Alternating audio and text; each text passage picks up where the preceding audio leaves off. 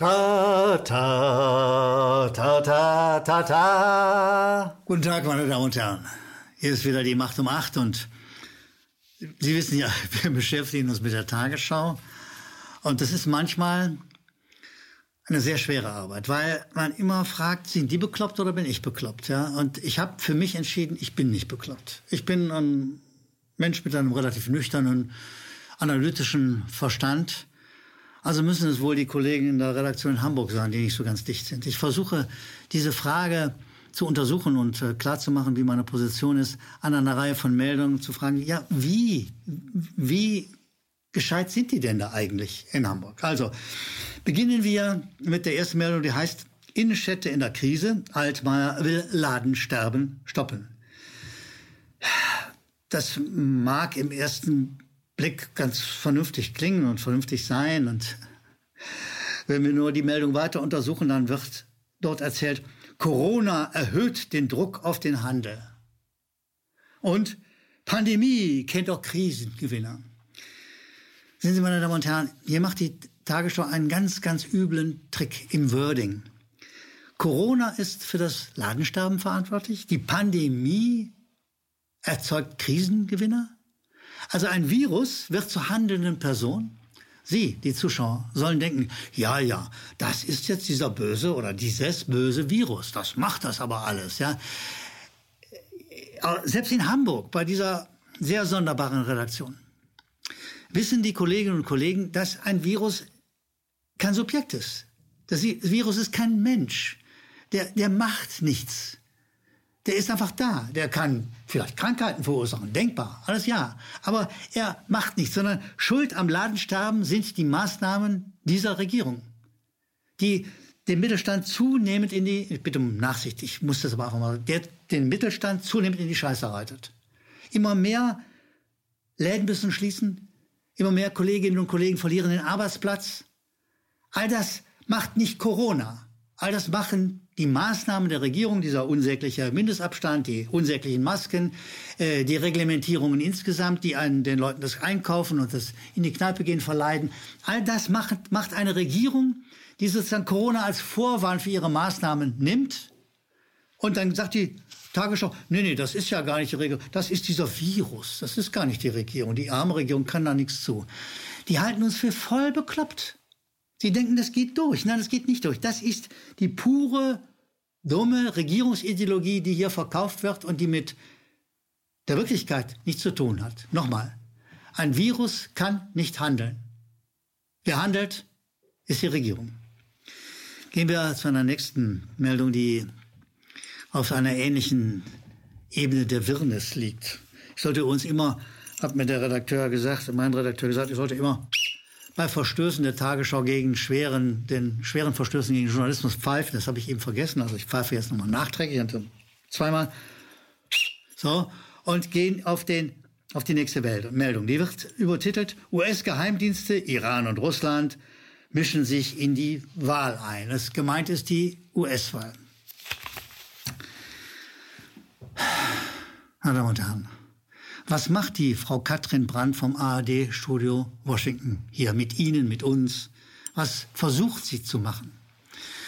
Sie zitiert zwei US-Geheimdienste und sie sagt, die Russen wollen unsere Wahlen beeinflussen. Allererster Punkt nochmal versuchsweise, versuchsweise an die Kollegin in Hamburg gewandt. Geheimdienste sind keine Presseagentur. Geheimdienste sind Apparate von Regierungen. Sie sind für Diffamierungen zuständig. Sie sind für Spiona Spionagefang zuständig. Sie sind für alles Mögliche zuständig. Aber sie sind nicht dafür zuständig, Meldungen für die Tagesschau zu produzieren. Aber die Tagesschau gibt diese Meldung einfach weiter, als ob das schon, also das letzte Wort gewesen wäre.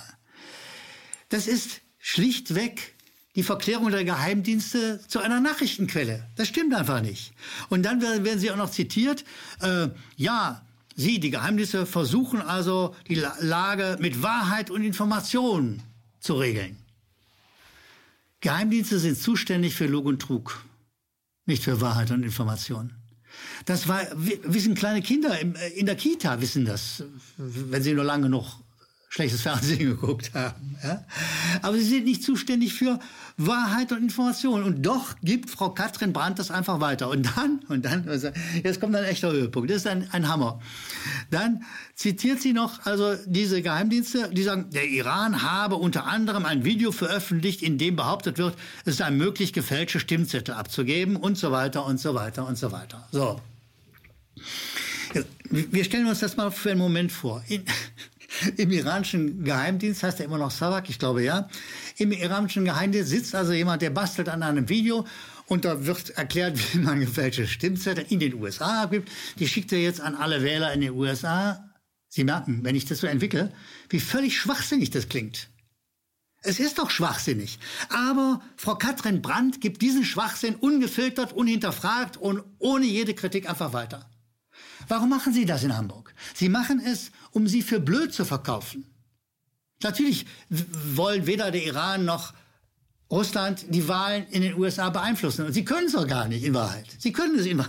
Aber, aber im Rahmen sozusagen der allgemeinen Feindbildpropaganda wird mal eben was behauptet und diese dämliche, zutiefst bescheuerte Behauptung gibt die Tagesschau einfach weiter. Nee, Kollegen, ihr solltet euch schämen. Das hat mit Journalismus sowas von Null zu tun. Frau Brandt, Sie sitzen da gemütlich im ARD-Studio Washington, kommen sich wahrscheinlich großartig vor. Ach ja, ich bin in Washington, schau mal einer an, im ARD-Studio. Wie bedeutend. Nein, Sie sind eine Null. Sie sind journalistisch gesehen schlichtweg eine Null. Wer so einen Quatsch unhinterfragt weitergibt, der soll nach Hause gehen. Da richtet er weniger Schaden an. Meinethalben sogar bei vollem Gehalt. Gehen Sie nach Hause, Frau Brandt. Hören Sie auf, Journalismus vorzutäuschen. Es ist kein Journalismus. Es ist miese Propaganda im Interesse von Geheimdiensten. Mann! Kapiert endlich mal? Frau Brandt, Abpfiff, Abpfiff. Schluss mit Ihnen. Kommen wir zur nächsten Meldung. Die ist übertitelt Ärger über Reinhardt, die Maskenzweifel des Ärztepräsidenten. Da hat doch der fachlich sicherlich qualifizierte Chef der Bundesärztekammer Reinhardt äh, ein paar Zweifel am permanenten Maskentragen, am Maskengebot der Regierung und er äußert sie auch. Und die Tagesschau zitiert ihn zwar auch, ohne ausführlich zu werden, ohne genau zu werden, aber zugleich sagt sie gleich, ja, der hat ja Irritationen ausgelöst und ganz schnell, damit nur ja kein Zweifel am Maskentragen aufkommt, wird dann auch noch dieser unsägliche SPD-Politiker Lauterbach zitiert. Die Meldung ist eigentlich Reinhard. Damit dem könnte man sich als Journalist jetzt auseinandersetzen und ihn referieren und nachdenken, ist das gut und äh, irgendwas mit ihm veranstalten sozusagen, um daraus eine wirkliche Meldung zu machen. Aber der, der kommt kaum zu Wort sozusagen, da wird er gleich mit einer mit dem Wort Irritation bedacht und ganz schnell, sicherheitshalber, wird dieser unsägliche Lauterbach reingeschoben. Sie wissen, dieser, dieser Mann, der von nichts eine Ahnung hat, davon aber viel. So. Da wird auch zitiert, mittlerweile gilt jedoch als gesichert. Bei wichtigem, richtigem Gebrauch der Maske und so weiter wird der Virus eingedämmt. Es ist nicht gesichert. Es, nichts davon ist bewiesen. Nichts davon wird auch zitiert. Also de, de, den geringsten Anforderungen an Journalismus kommt die Tagesschau erneut nicht nach. Und macht damit sozusagen die Äußerung eines vernünftigen, ruhigen, kühlen Menschen wie dem Chef der, der Bundesärztekammer, macht sie erst einmal oh, zweifelhaft, dubios. Und siehst du, am nächsten Tag kommt dann auch logischerweise die nächste Meldung. Die muss gleich mal mit einem Pfiff eingeleitet werden, weil da meldet die Tagesschau geradezu triumphierend. Ärztepräsident Reinhardt rudert zurück.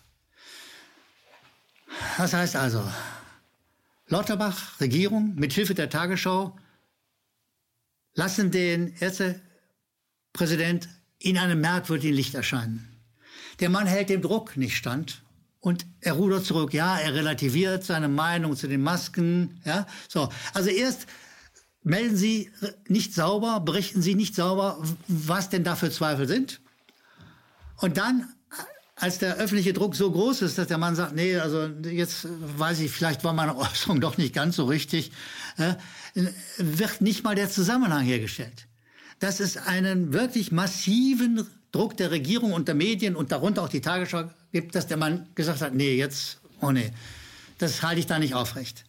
Also wir haben hier das Zusammenspiel von Regierung und Tagesschau, Regierung und Medien, um einen redlichen, ordentlichen Mann in ein Zwielicht zu setzen. Und um vor allen Dingen die wachsenden Zweifel an der Maske, an der Alltagsmaske, an der angeblichen Anti-Corona-Maßnahme, um diese Zweifel sozusagen in ein Zwielicht, in ein merkwürdiges, diffuses Licht zu rücken. Meine Damen und Herren, gestatten Sie, dass ich einfach nur noch einmal die bisher unwiderlegte, klare wissenschaftliche Aussage von Professor Bhakti referiere und leicht übersetze. Bhakti sagt, das Virus ist so, so klein, so winzig klein, so klein ist es. Und die Poren in der Maske, in der normalen Alltagsmaske, sind ungefähr so groß. Was also, fragt Bhakti zu Recht, was also soll die Maske nützen? Meine Damen und Herren, die Maske soll nützen, sie zu unterwerfen. Die Maske ist nichts anderes als ein Symbol der Unterwerfung. Sie sollen die ganzen bescheuerten Maßnahmen dieser Regierung, die unter dem Etikett Corona laufen, in Wirklichkeit aber einfach nur Druck ausüben sollen und weiter nichts, die uns nicht schützen, sondern die die demokratischen Rechte abbauen und der Gesundheit nicht nützlich sind, aber der Demokratie schädlich. Diese Masken sollen bestätigen, ja, ja, sie sind einverstanden mit den Maßnahmen der Regierung. Das sagt die Maske sonst gar nicht, soll sie sagen, sonst gar nichts.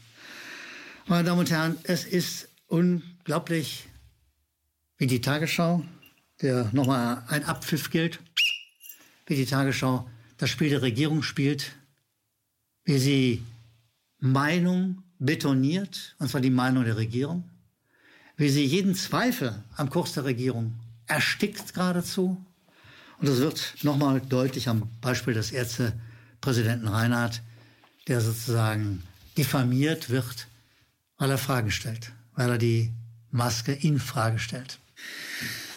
Sie wissen, dass wir von Ihnen immer wieder interessante Mails bekommen. Die gehen an die unten eingeblendete Mailadresse.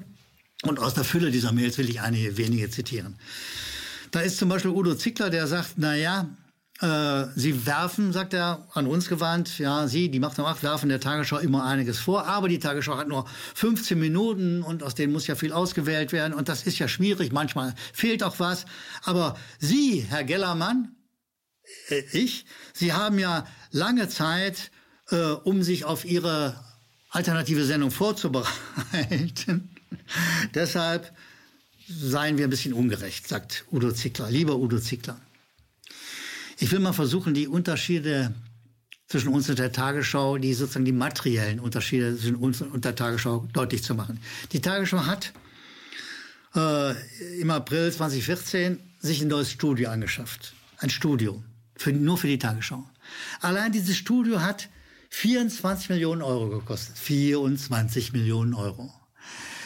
Davon können wir die nächsten 24 Jahre senden mit, mit unserer Kostenstruktur.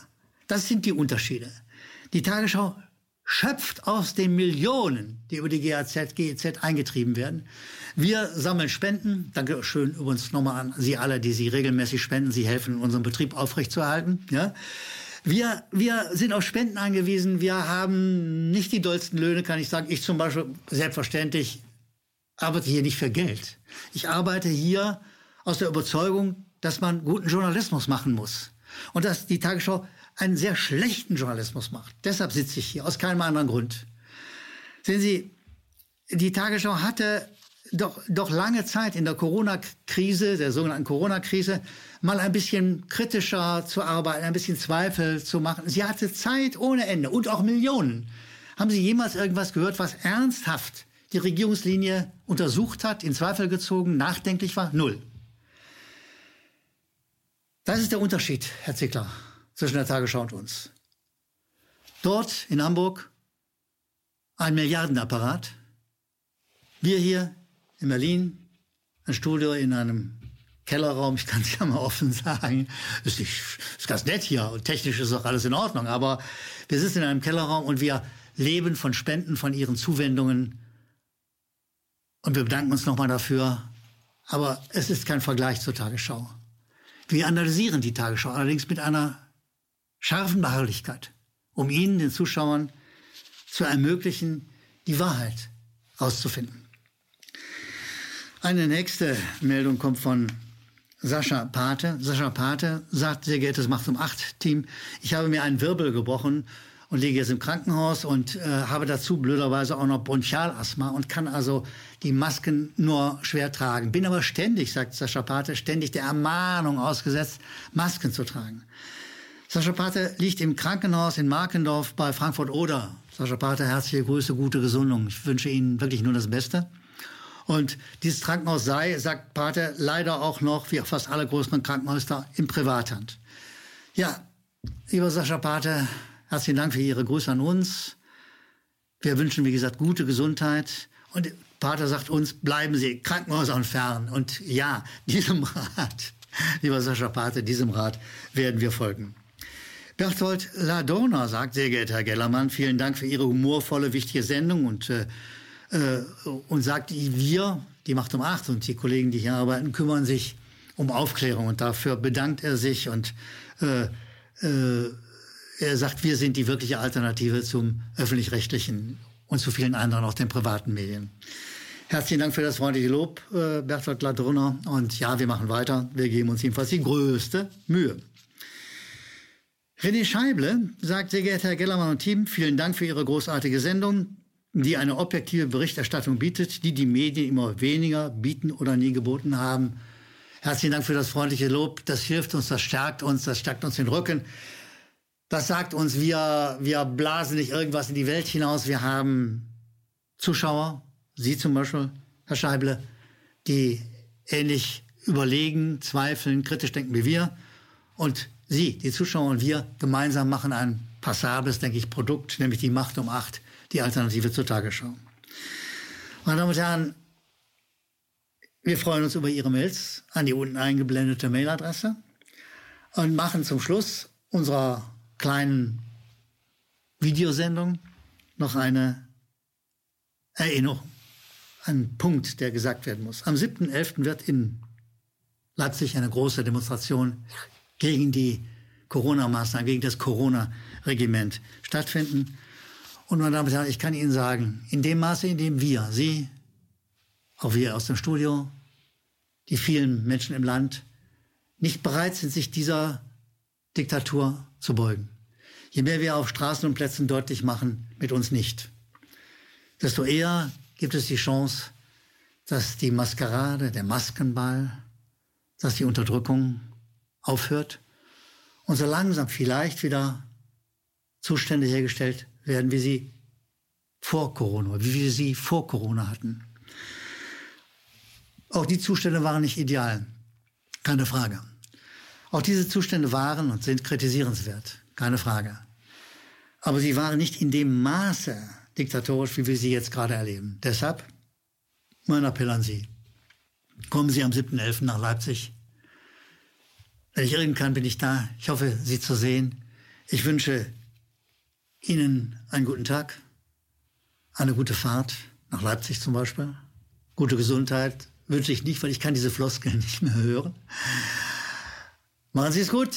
Bis bald. Die Macht um Acht. Ihr Uli Gellermann.